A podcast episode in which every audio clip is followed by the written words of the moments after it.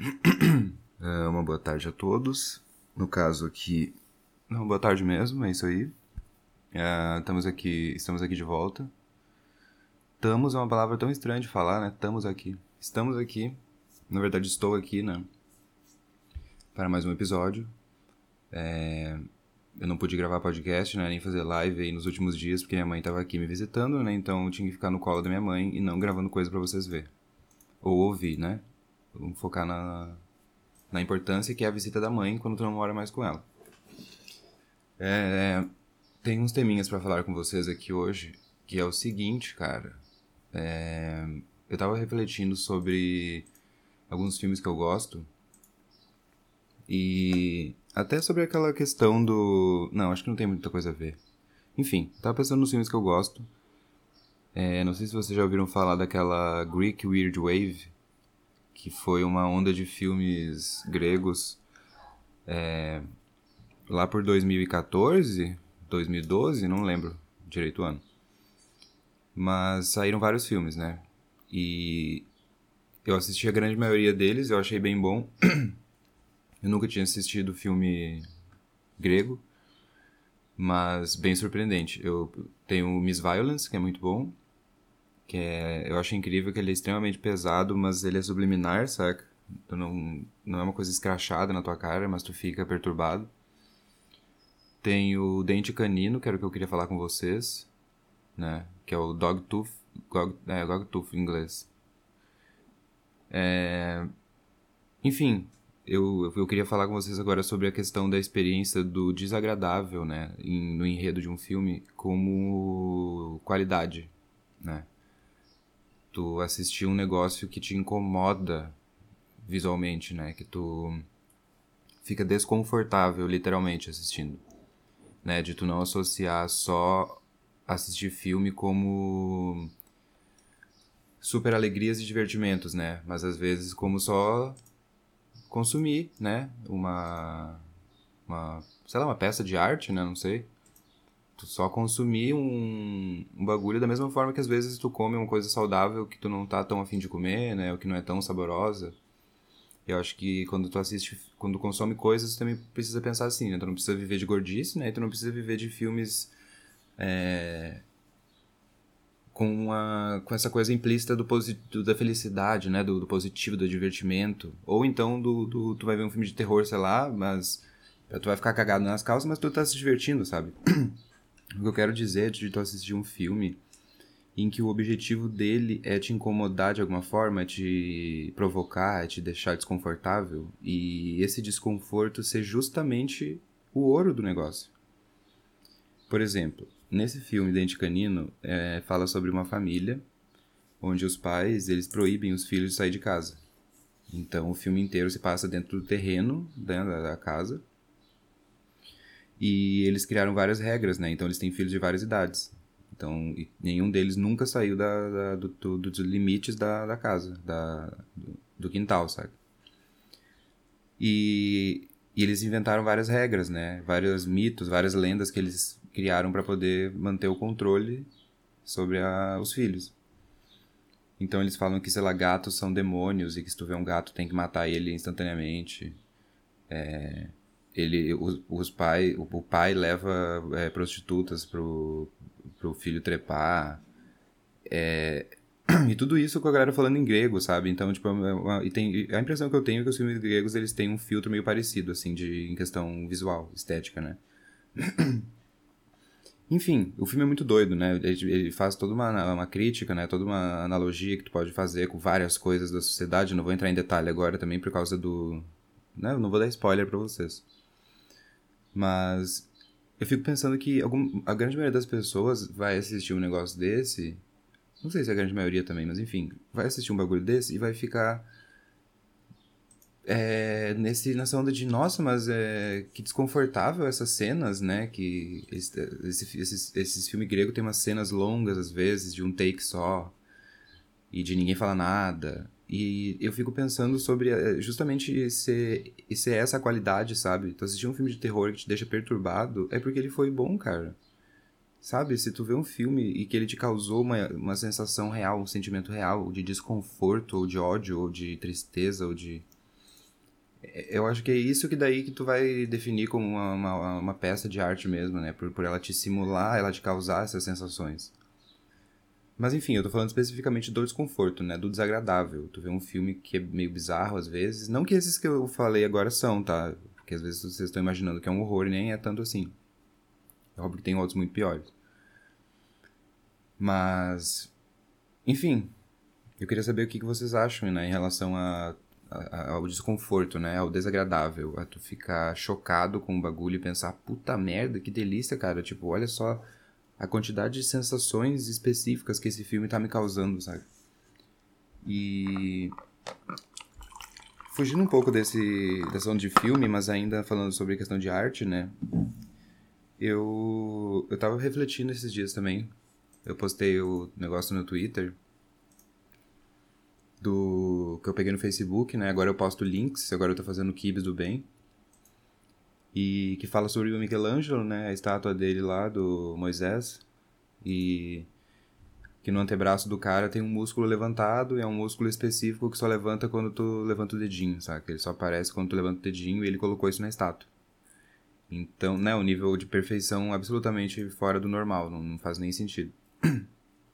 E aí eu tava pensando, com, por causa de toda essa discussão que tem no Twitter de que tudo é arte, né, e toda arte é bela. Eu nunca vi tamanha bobagem, bobagem, mas enfim.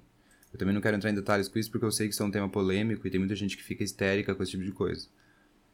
Mas, fazendo conexão com o assunto do filme, né? Eu acredito que. Eu não sei também se. Eu tenho as minhas dúvidas sobre a definição de arte ser subjetiva, né? Mas enfim, vamos partir do princípio que cada um tem sua opinião aqui, né? Na minha humilde opinião, arte é, é, é, é, é aquilo que vai te causar uma sensação. Por isso que eu falei do fi dos filmes.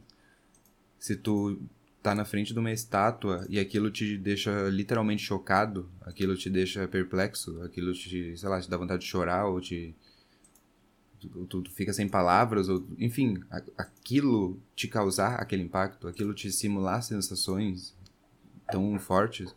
Eu acho que é só isso que define o que é arte, sabe? Eu acho que para mim é. Não, não, aí fica bem mais fácil de tu, de tu entender. Mas também não num aspecto assim, né, gente? Eu acredito também que tem muita coisa atrelada da, da técnica, né? Com a estética. Então eu acho que é por isso que, sei lá, essas peças renascentistas, barrocas, sei lá, elas são tão chocantes porque era todo um movimento de arte onde as pessoas eram fascinadas, né, pela perfeição. Eram artistas que se dedicavam à perfeição a vida inteira, sabe? E para chegar na perfeição técnica e para chegar na perfeição do realismo. Por isso que são estátuas absolutamente bizarras, saca? Por isso que tu nem consegue acreditar que isso não foi feito por uma impressora 3D. E na verdade eu acredito que nenhuma impressora 3D conseguiria fazer, porque o filho da puta ele fez até a veia da mão do cara, saca? Num pedaço de mármore. Então, é óbvio que nessa discussão de, de arte tem os dois lados extremos, né? Tem o cara que acha que só renascentismo e estátuas gregas são arte e o resto tudo é lixo. E tem a galera que fala que absolutamente qualquer coisa é arte, né? Qualquer. Igual que eu falei no post lá, que a galera ficou indignada, os splash de, de tinta guache.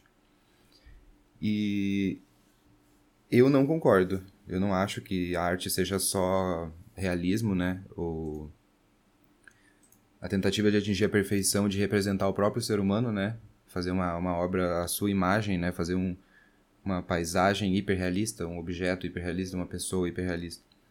Não acho que só isso seja arte, né? Mas ao mesmo tempo, desculpa, gente, eu não acho que tudo é arte. e nem que toda arte é bela, me desculpa, sabe? Eu. É uma parada que, assim. Eu sei que as pessoas. Eu não sei também porque que as pessoas acham tão absurdo a questão de atrelar técnica, né, à definição de arte. De tu olhar uma obra em que envolveu muita técnica, né, muita prática, e o artista conseguiu colocar aquilo da forma estética que ele quer, né, da, da, da identidade estética dele. Então ele está é, expondo, digamos assim, né, o, a estética dele na, na, na peça dele, atrelado à técnica que ele tem. E aquilo é com a tamanha maestria que aquilo te causa sensações, porque aquilo é, de certa forma, tocante. Eu acho que pra mim é, é simples, assim. Eu acho que pra mim é tipo isso que é arte, sabe? Porque, por exemplo, isso sem falar da questão do, do sistema hoje em dia, né? Porque eu acredito que as pessoas associam que arte é só essas paradas perfeitas dessas épocas, porque elas eram arte, era arte feita para o próprio vislumbre, né? Ela não era feita para vender, ela não era feita para leiloar, ela não tinha é, cliente, né, para comprar ela, ela, ela era simplesmente por si só a própria justificativa dela, né? Ela era olhem a minha peça, né? Vislumbrem. Eu não tô fazendo isso aqui para vender para alguém. E aí eu acho que é toda uma outra premissa, né? Ou então até era, né? Vai saber se o Michelangelo não vendeu essa, essa estátua para alguém, enfim. Eu não sei nada de história da arte. Eu tô aqui pelo que eu. pelo que eu me lembro, sei lá, ou pelo que eu vi. Mas. Enfim. Com a questão do, do, do sistema, deturpou um pouco o rolê, né? Porque daí. deturpou o rolê da própria arte e dos artistas, né? Porque daí a pessoa se autodenomina artista do nada e, sei lá, às vezes não produz muita coisa, não produz nada, e se vai produzir é meio que obrigado ou já vai pensando na grana que vai conseguir aquilo, então eu acho que deturpa um pouco o conceito do que, né, da, da, da arte em si. Por exemplo, aquele maluco lá que ele pintava telas em azul, ele pintava uma tela inteira de azul, um azul bem específico, e aí ele ia lá e patenteava aquele azul. Ninguém mais pode usar aquele azul porque o azul é dele e ele vendia a peça por centenas de milhares de dólares. E isso eu acho patético, sabe? Isso eu acho mais que ridículo. Isso pra mim é lavagem de dinheiro, sabe? Ah, parece que uma, tem toda uma parte da arte moderna que é puramente lavagem de dinheiro. O maluco pega uma tela, ele joga um balde de tinta na tela, e aí ele coloca o preço que ele quiser naquela tela e ele lava dinheiro. É basicamente isso, sabe? E, enfim, eu queria só deixar claro a questão que eu acho importante. A sensação que te causa e a técnica envolvida. Eu acho que não, né? Não vejo problema algum em, fazer uma definição dessa, me parece bem sensato. É porque as pessoas ficam muito ofendidas com o não ser arte, por exemplo, sabe? Ou uma arte é melhor que a outra. As pessoas acham que toda arte é igual. E não é assim, né, gente? Pelo amor de Deus, existem tipos diferentes, estilos diferentes e técnicas diferentes, né? Empenhos diferentes. Porque, sei lá, tu pensar no... Acho que é por isso que essa galera fica tão presa nessas épocas de renascentismo, porque daí tu compara uma tela renascentista com um maluco que pegou um mictório e colocou em cima de uma mesa e falou que era uma peça de arte, dá vontade de mandar ele tomar no cu dele, sabe? Dá pra, acho que dá até pra entender porque essa galera fica só nisso. Mas eu acredito, né, que não seja só isso, definitivamente, né? Nós temos aí uma grande gama de opções que fogem disso e que, né, tu vai, pode considerar arte, sei lá, né? Eu, eu não quero entrar muito nesse assunto, era só... É... meio que expor, né, o que eu, eu considero que seja, pela minha reflexão que eu tive. E. Enfim, é isso aí, galera. É, assistam os filmes gregos, me falem o que vocês acham, porque eu achei. Eu gostei. Eu gostei daquele. daquele desconforto, digamos assim. É. O que mais que eu tenho que falar pra vocês? Ah, sobre a, a questão do, do amadurecimento, né? Porque uma parada que eu acho doido é porque, tipo assim, parece que tu. Tu tá lá vivendo, né? Amadurecendo. E aí. Tu simplesmente chega numa conclusão, né? Tu passa por alguma experiência, alguma coisa. Que daí tu, tu, tu se sente mais maduro, né? Tu amadurece e tu pensa, puta merda, por que, que eu não pensei isso antes, né? Por que, que eu não nossa, que burro, olha, olha, só agora que eu fui perceber isso, sabe? Ficar uma, numa coisa meio assim. E eu só queria falar pra vocês que não faz sentido nenhum, galera. Porque eu já, já passei por isso, obviamente. E é um pensamento completamente inválido, improdutivo e nada a ver com nada, sabe? É tipo tu chegar na oitava série, aí tu aprende o teorema de Bhaskara, e aí tu pensa, putz, mas por que, que eu não sabia isso antes? Puta merda, se eu soubesse disso antes, cara. Só que, tipo, tu tá aprendendo no tempo que tu aprendeu, sabe? Não sei nem se essa comparação foi a mais correta, mas o que eu quero dizer é que tu tá fazendo isso no teu tempo. Então, claro que, na minha humilde opinião, não é ok tu demorar pra caralho, né? Pra mim não é ok. Essa onda de cada um de seu tempo, tem gente que usa isso como escudo e vai até os 35 anos morando com a mãe. Então, pelo amor de Deus, gente. O que eu quero dizer aqui é que eu sei que cada um está amadurecendo no seu tempo e que, tipo assim, não adianta nada tu pensar, ah, mas e se, e se é o caralho, velho? Tipo assim, e se o quê? Foda-se o e se. Não é, não, não foi assim. Está acontecendo agora desta maneira. E aí a gente volta para o agora, galera. Agora é questão, o agora é uma questão muito importante, que eu já ressaltei aqui no podcast várias vezes. E que só ele importa, porque só ele é real.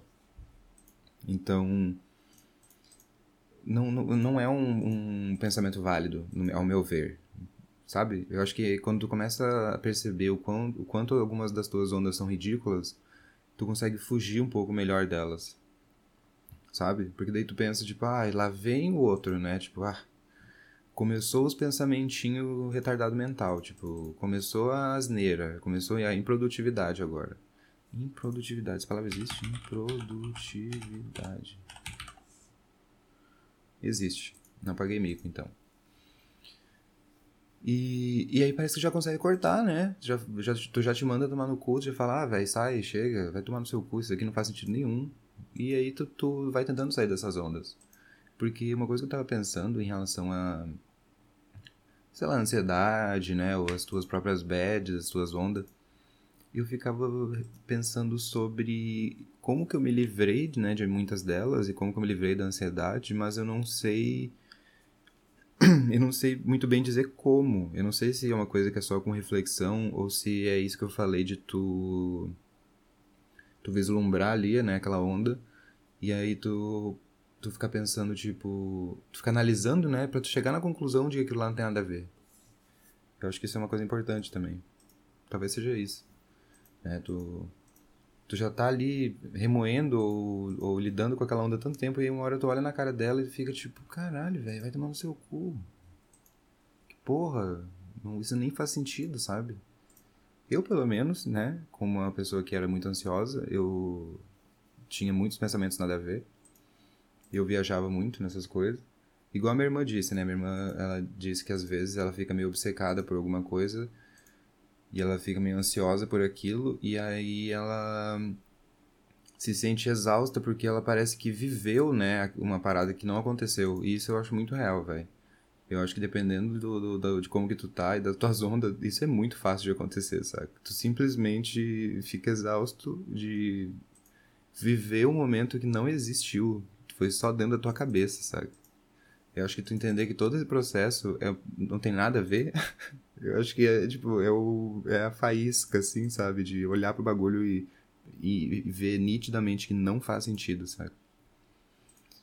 Mas, enfim, é... Eu queria saber também, né? Eu, eu tô imaginando que algumas pessoas passem por isso, né? Nessa questão de tu ficar se comparando com o passado e ficar tipo, porra, mas só agora que eu fui me ligar nisso, ah, não sei o que, não sei o que. Então, me falem aí, né? Se realmente é isso. Se vocês também sentem. fazem essas comparações nada a ver. E. O que mais que eu queria falar com vocês? Ah, eu queria falar também um pouco sobre. É, o que que tá me ajudando, né? A lidar com o agora, né? Com o estar agora, consciente, né? Agora é toda aquela compreensão de que a grande maioria das coisas tu não pode mudar. E tá tudo bem, né? Porque tu é Deus por acaso? Tu, tu tá griladinho agora porque tu não pode mudar tudo. Então acho que esse grande desapego do saber que a grande maioria das coisas ou das pessoas tu não pode mudar, tu meio que respira fundo assim e pensa, poxa vida, né? Olha só quanto peso eu tirei das minhas costas agora. Porque tá tudo bem, eu não posso mudar mesmo, né? A gente tem que ficar atento ao que a gente pode fazer. Né? Eu acho que é uma coisa que é válida. Eu fico pensando se esses últimos podcasts estão ficando repetitivos, né?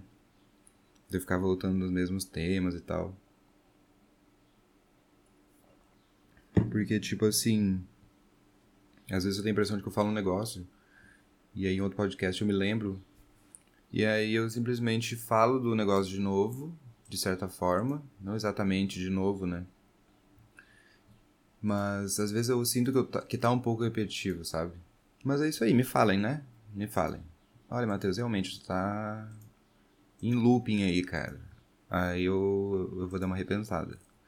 Eu queria falar com vocês também um negócio que é sobre. Eu já tinha falado na real, né? Eu, no outro podcast que uma guria mandou um e-mail falando sobre as histerias. Eu não sei na real se eu falei em podcast, né? Que ela é, estuda psicologia e me mandou um e-mail falando sobre as histerias, né? Do de cada época, sei lá, não sei qual é o termo certo. E ela fala sobre a histeria coletiva do, de agora ser a questão da cirurgia plástica, né? Eu falei de cirurgia plástica também e tal. Mas o que eu queria falar é sobre os ídolos, né? Dessa, dessa geração.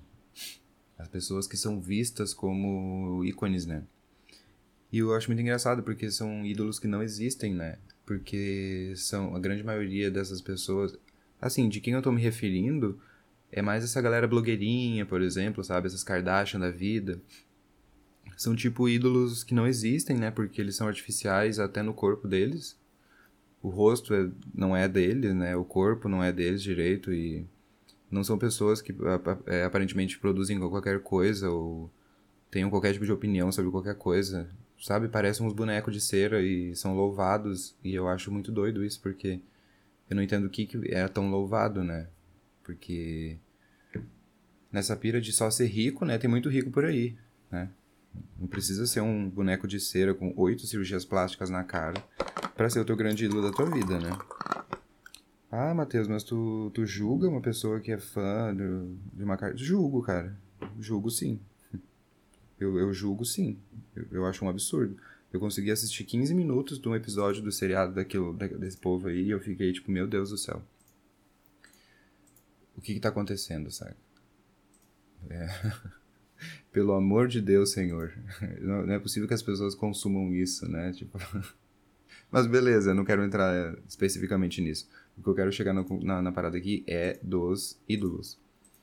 Porque parece uma coisa meio distópica, parece um filme, né? Uma sociedade onde pessoas nada a ver e extremamente caricatas, e aí elas são louvadas por um monte de gente na internet, só que elas mesmas não fazem nada. Elas não produzem nada, elas não. Sabe? É, é, sei lá, tipo. É, algumas são bonitas, né? Então tu fica pensando, ah tá, a pessoa é louvada só porque é bonita. Ou só porque é bonita e rica, né? Ou. Bonita. É, só parou aí, né? Porque não tem mais muita coisa. Eu, eu acho isso bem, meio sinistro, porque eu, um amigo meu falou que, tipo, né, a gente...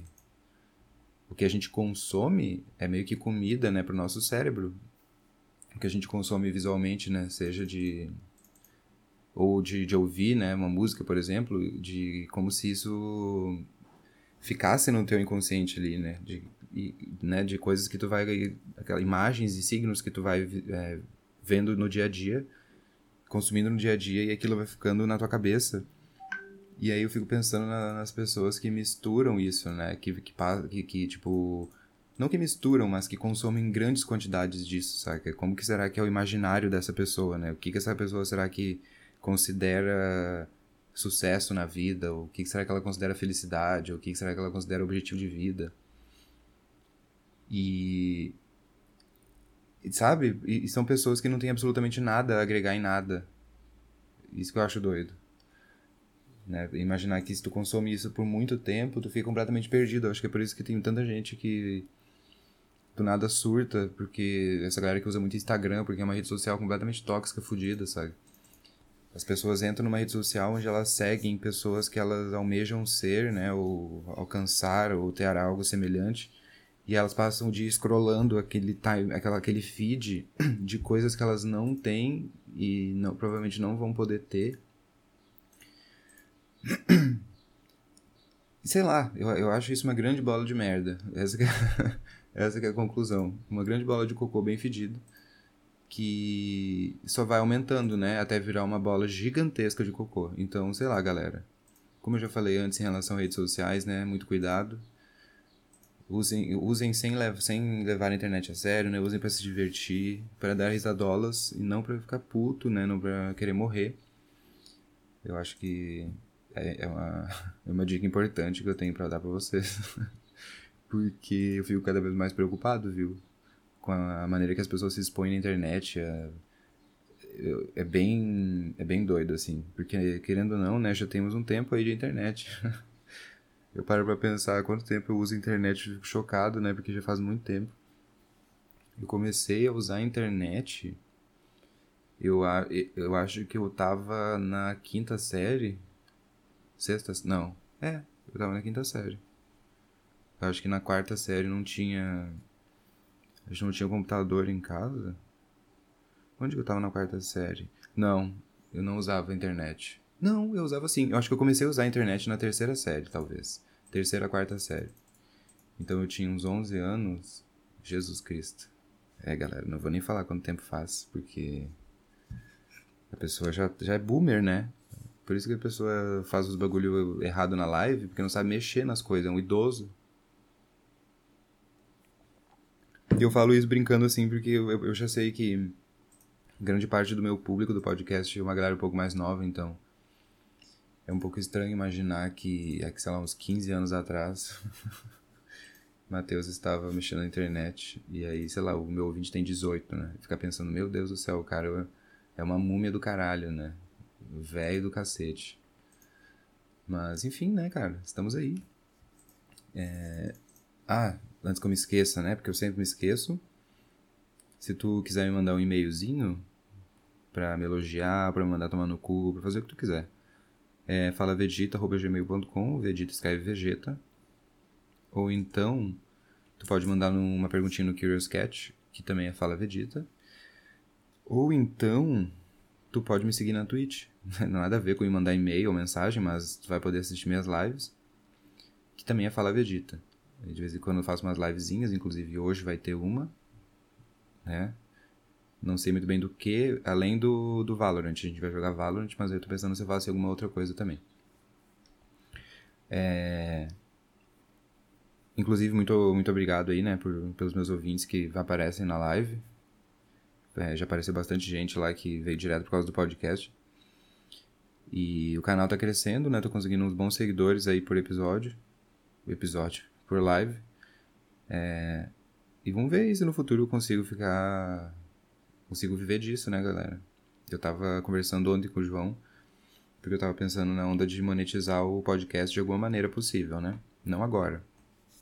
Mas se eu pretendo viver disso, né, de certa forma, ser uma fonte de renda minha, é, eu preciso ter um retorno, né? e eu só não sei como, né? Exatamente. Como fazer isso, tipo, qual ferramenta usar e tal. Mas eu acredito que futuramente eu, eu vá criar uma, sei lá, uma assinatura para o podcast. Mas aí o que eu estava falando com o João era o seguinte, em vez de ser uma assinatura, por exemplo, inicialmente, né, para não já chegar já fazendo uma assinatura, imagina se eu faço um podcast falando sobre algum tema específico e aí eu faço, aí é onde é que são episódios, né, que tu meio que paga para ouvir. É óbvio que se eu fosse fazer um negócio desse, seria uma quantia basicamente. Qual que é a palavra que as pessoas usam? É. Eu esqueci agora. Sabe? Quando é uma coisa que é só representativa, sabe? É uma quantia mínima. Eu não sei agora, eu esqueci a palavra. Mas é que é, uma, é um. Geral, costumam usar nesse, nesse contexto. Óbvio que seria uma coisa muito, muito baixa, muito pequena, né? Eu não, não, não decidi preço nem nada. Até porque eu não sei como fazer essa questão da assinatura, né? Inclusive aí eu tô ouvinte que tá me ouvindo agora e sabe como fazer isso, porque eu fico um pouco confuso, né? Digamos que eu faço uma assinatura. A assinatura custa, sei lá, 5 reais. Aí a pessoa vai lá e paga 5 reais. O que eu não sei é qual plataforma fazer isso. Será que eu consigo postar um vídeo no YouTube privado e aí eu posso criar uma senha para acessar ele e aí o ouvinte paga e eu mando a senha para ele, é tipo isso? Entendeu? Me falaram do OnlyFans, inclusive vou até ver aqui. Me falaram que o OnlyFans tem plataforma de áudio e de vídeo. Então, imagina se eu crio um podcast. imagina se eu crio um podcast no, no OnlyFans, que é um site de nude, basicamente. Ia ser engraçado. Porque a minha preocupação, na real, é só essa, né? Tipo, como que eu vou fazer pra criar uma plataforma, né? Onde as pessoas tenham acesso só se elas pagarem. Eu, eu não sei ainda como fazer isso. Mas, enfim. Eu só quero compartilhar isso com vocês agora, porque eu, eu acho um pouco bizarro, sabe? Tipo, essa onda de pagamento das coisas para consumir um conteúdo, por exemplo. Mas é tipo, se eu quero crescer nisso, né, e e a forma que eu achei, eu, eu pretendo fazer, porque não tem outra maneira, galera, de fazer dinheiro com podcast. Não tem outro jeito de monetizar um podcast, senão por assinatura, sabe? Mas aí, como eu falei, né, ia ser uma quantia bem baixa, é, o meu foco mesmo é as lives, né, porque daí lá nas lives é em dólar, tem a questão do Amazon Prime, né, do Prime Video, que tu, tu consegue pegar o Twitch Prime lá e aí tu ganha um sub, e aí tu pode me dar esse sub.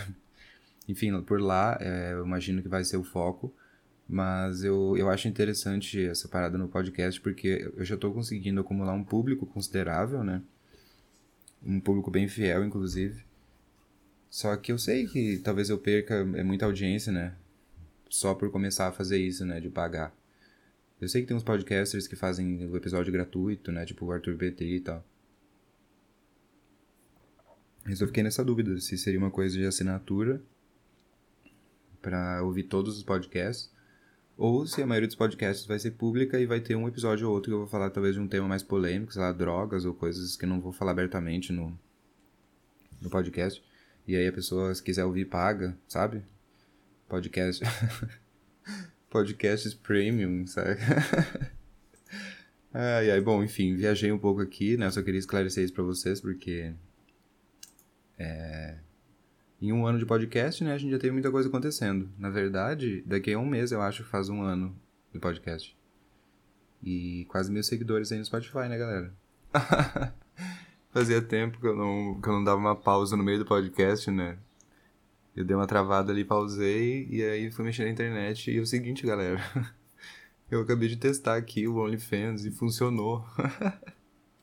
funcionou muito melhor do que eu imaginava consegui upar um arquivo só de áudio no, no, no, no perfil. E, tipo assim, funcionou de boa. Tem, tem um player do OnlyFans, saca? Eu, vou, eu finalmente vou conseguir ter um podcast num site de nude, galera. Eu tô muito orgulhoso disso, eu tô muito feliz.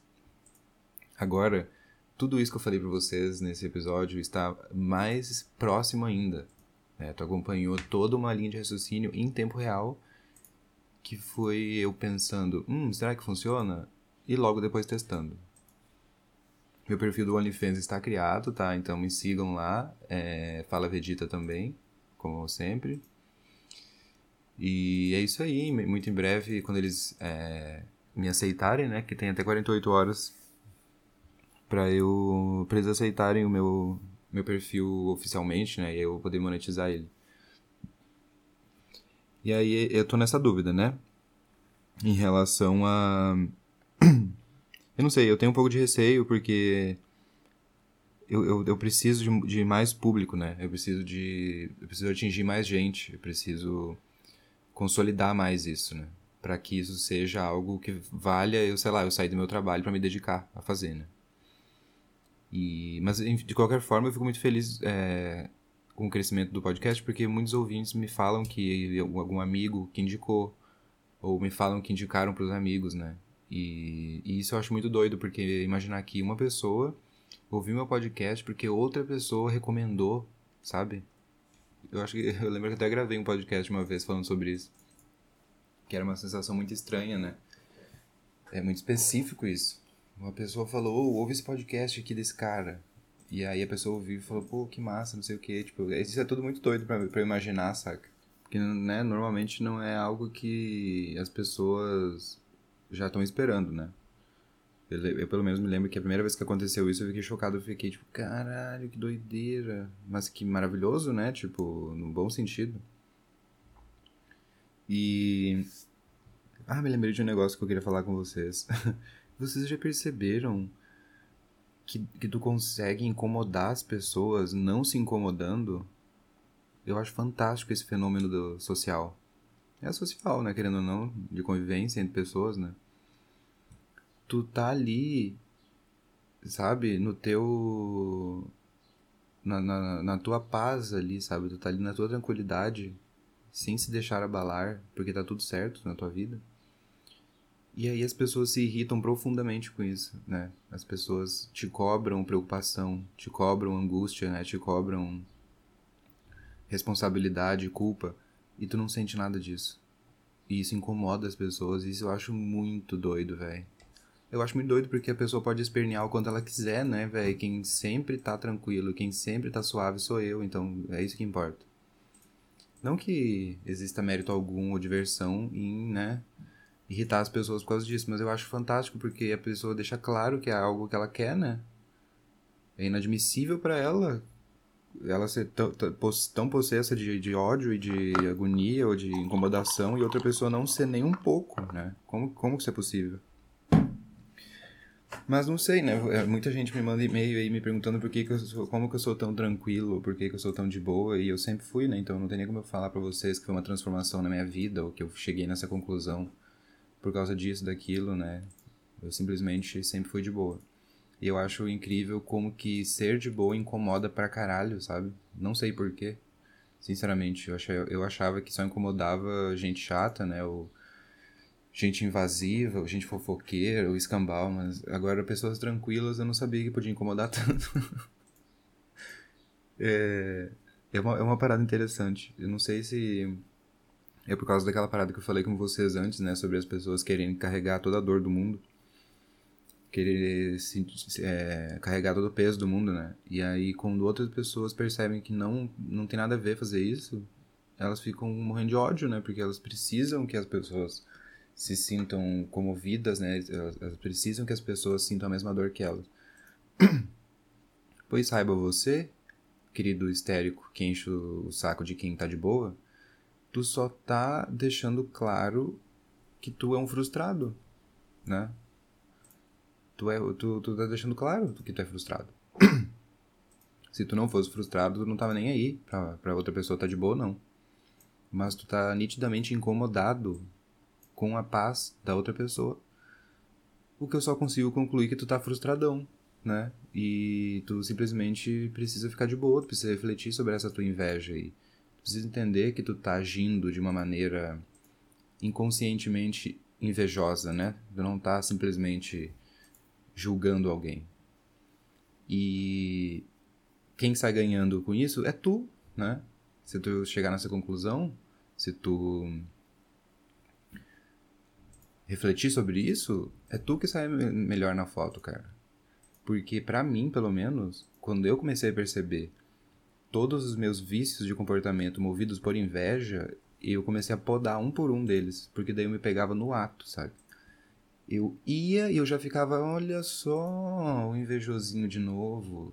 Sabe umas, umas leves chicotadas assim ao longo do dia? Que tu se pega no ato, e aí tu já dá uma chicotada porque tu já sabe que é aquilo. Tu, tu, tu não. Tu, é igual, lembra que eu falei para vocês, né? Além de sentir uma sensação, tu vislumbrar ela, né? Tu olhar pra cara dela. E tu pensar, de onde vem isso aqui? Por que, que isso aqui existe, né? Entrando na onda ou não. De onde veio isso aqui? E aí tu consegue identificar quando que tu age por inveja. Porque a gente adora reparar no, só nos outros, né? Quando os outros estão agindo por inveja, quando os outros estão agindo por malícia ou sei lá. Mas quando é tu mesmo, tu não quer admitir. Quando é tu mesmo, não é, né? o santo do pau oco. Pois saiba, jovem, que tu não é o santo do pau oco, né? Eu também não sou o santo do pau oco, ninguém é o santo do pau oco. E tu precisa olhar na tua cara e admitir isso, né? Você não é o santo do pau oco. Tu é um ser humano como qualquer outro, tu, tu age por inveja como qualquer outro, tu faz merda como qualquer outro. E, e tu se pegar no ato né? Você pega, eu acho que se pegar no ato é uma coisa muito importante, cara. Quando tu se pega no ato da parada, tudo já fica diferente, né? Tu mesmo tá se podando de atitudes, né, ou comportamentos, sei lá, tóxicos ou para ti ou pros outros. Tu tá se podando naquele momento, tu tá é, se monitorando, né? Tu tá se olhando da mesma maneira que tu olha pros outros.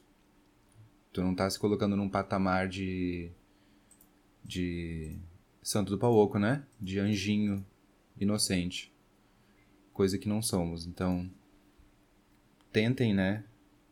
Na medida do possível, se pegar no ato. Essa é a onda, no pulo do gato. Pegou no pulo do gato já fica. Hum. Que, que foi agora? Que o invejosinho vai falar o que agora? Sabe? Eu, eu, eu, pelo menos gosto de, de tirar uma com a minha cara. Porque daí eu consigo me colocar numa posição de ridículo, né? Que é o que é, né? Esses comportamentos. para mim, eu acredito que são comportamentos ridículos. E eu gosto de deixar claro para mim o tanto que eu tô sendo ridículo. Aí eu fico desconfort... eu fico, né, incomodado comigo mesmo, mas de uma maneira positiva, né? Porque daí eu falei verdades para mim. Eu posso ter me dado uma chicotada, eu posso ter me zoado, mas no fim eu reflito. Hum, e realmente faz sentido isso aqui, né? Obrigado, Matheus. Aí eu aperto a minha mão e sigo minha vida. Esse é o fluxo de raciocínio, cara. E esse é o, é o pulo do gato. Se pegue no pulo do gato. Mas também não se pegue no pulo do gato demais, né?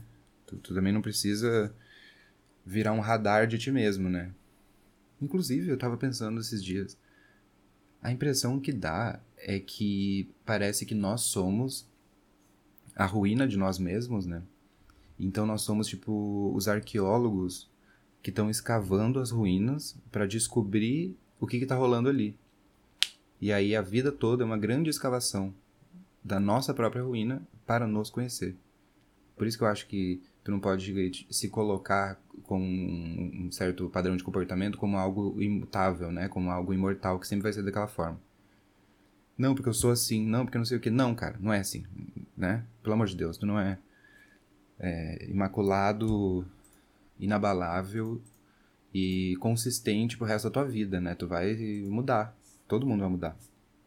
Então, é uma, eu sinto que é uma eterna descoberta de si mesmo, né? E é doido porque é como se tivesse dois, duas, dois tu mesmo, né? Tipo, tem esse tu oculto e tem esse tu consciente que busca descobrir quem é esse tu oculto. Enfim, é uma, uma coisa que eu tava pensando, né? Que faz muito sentido. Que é essa questão do se conhecer, né? Se escavar e se traduzir, né? E se perceber porque muita coisa a gente deixa passar na nossa frente, né? E aí quando a gente para pra olhar direito, a gente percebe que não é bem aquilo. Então eu acho que é uma é uma coisa muito importante. É, novamente, né? É, muito obrigado aí pela galera que foi, pra, que foi nas lives. É, me mandem um e-mailzinho. Porque eu acho que eu já vou encerrar por aqui. É, espero que vocês tenham gostado. E tamo junto, cara. É, aguardem notícias aí do OnlyFans, porque vai ser engraçado. e eu espero que. Eu espero que o, que o preço não vá doer no bolso de vocês, né? Eu espero que seja. É, por apoiar, né? Toda a questão aí do podcast e tudo mais. Então, é isso. Um abraço, um beijo e até mais.